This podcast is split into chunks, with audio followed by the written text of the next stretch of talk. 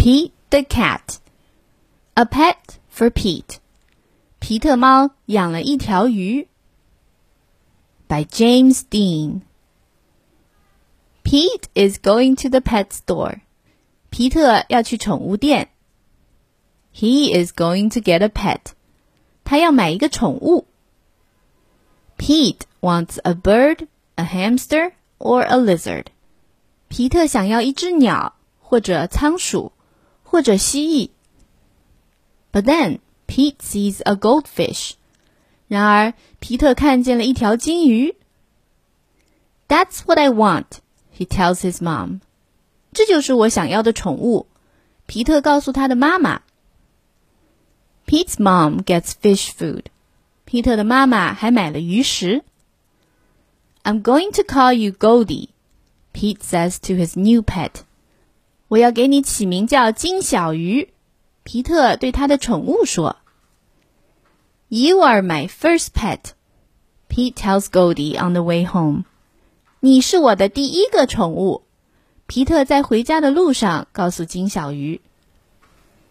Pete takes Goldie to his room. 皮特把金小鱼带进了房间。He feeds her fish food. 皮特把鱼食喂给了她。Now what? asks Pete. 现在还能做什么呢？皮特问。He can't play with Goldie. 他不能和金小鱼一起玩。He can't swim with her. 也不能和她一起游泳。Pete knows what he can do. 皮特想到了他还能做什么。Pete paints a picture of Goldie. 皮特给金小鱼画了一幅画。 He paints four fish fins and an orange tail. 他画了四片鱼鳍和一条橙色的尾巴。What a pretty painting, says Pete's mom. 多么漂亮的画呀！皮特的妈妈说。You can keep it, says Pete. 我把它送给你啦，皮特说。Cool painting, says Bob. Can you make one for me? 多么酷的画呀！鲍勃说。你能为我画一幅吗？Sure, says Pete. 当然，皮特说。Pete paints a picture for Bob. 皮特为鲍勃画了一幅画。Wow, says Bob. It looks just like Goldie. Wow, 鲍勃说，它看起来真像金小鱼。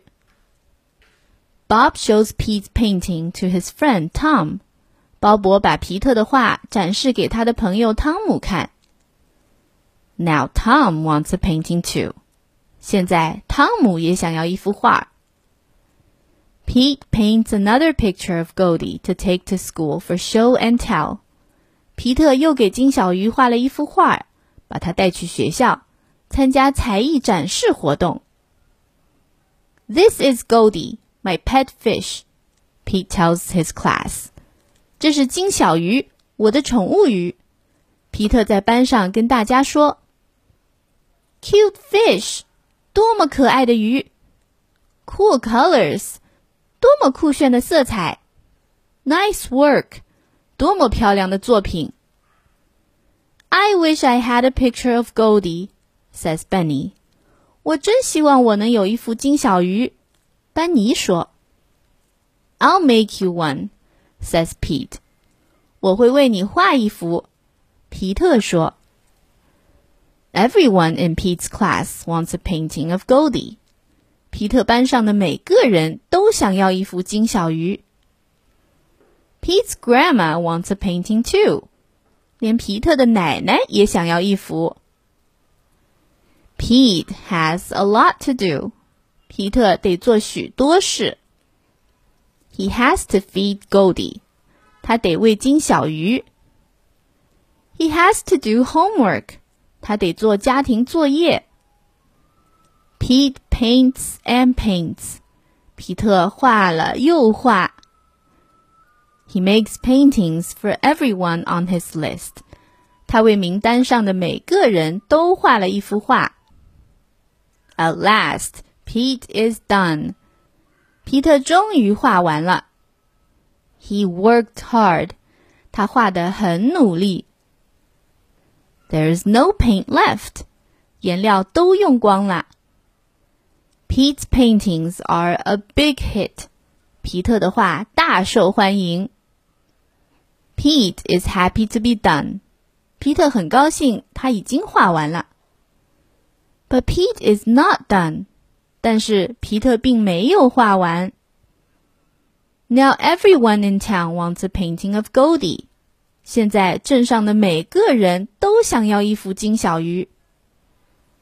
Pete gets more paint. 皮特买了更多的颜料。I don't know what to do, he says to his mom. 我不知道该怎么办。皮特对他的妈妈说 ：“I wish I could paint pictures for everyone. I just don't have time.” 我希望我能够为每个人画画，可是我没有时间。Pete's mom has an idea. 皮特的妈妈想到一个主意。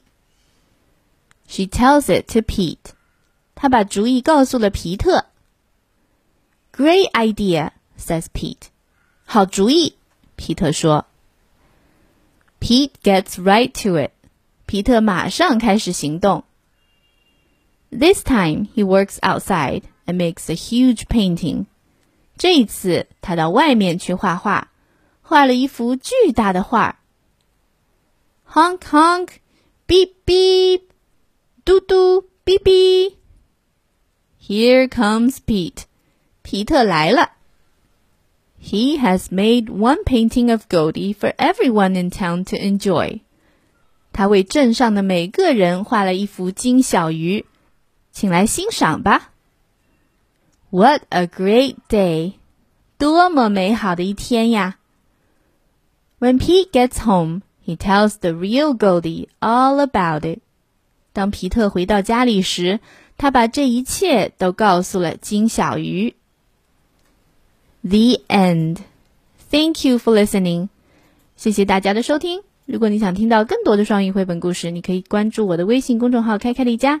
I'll see you next time. Bye.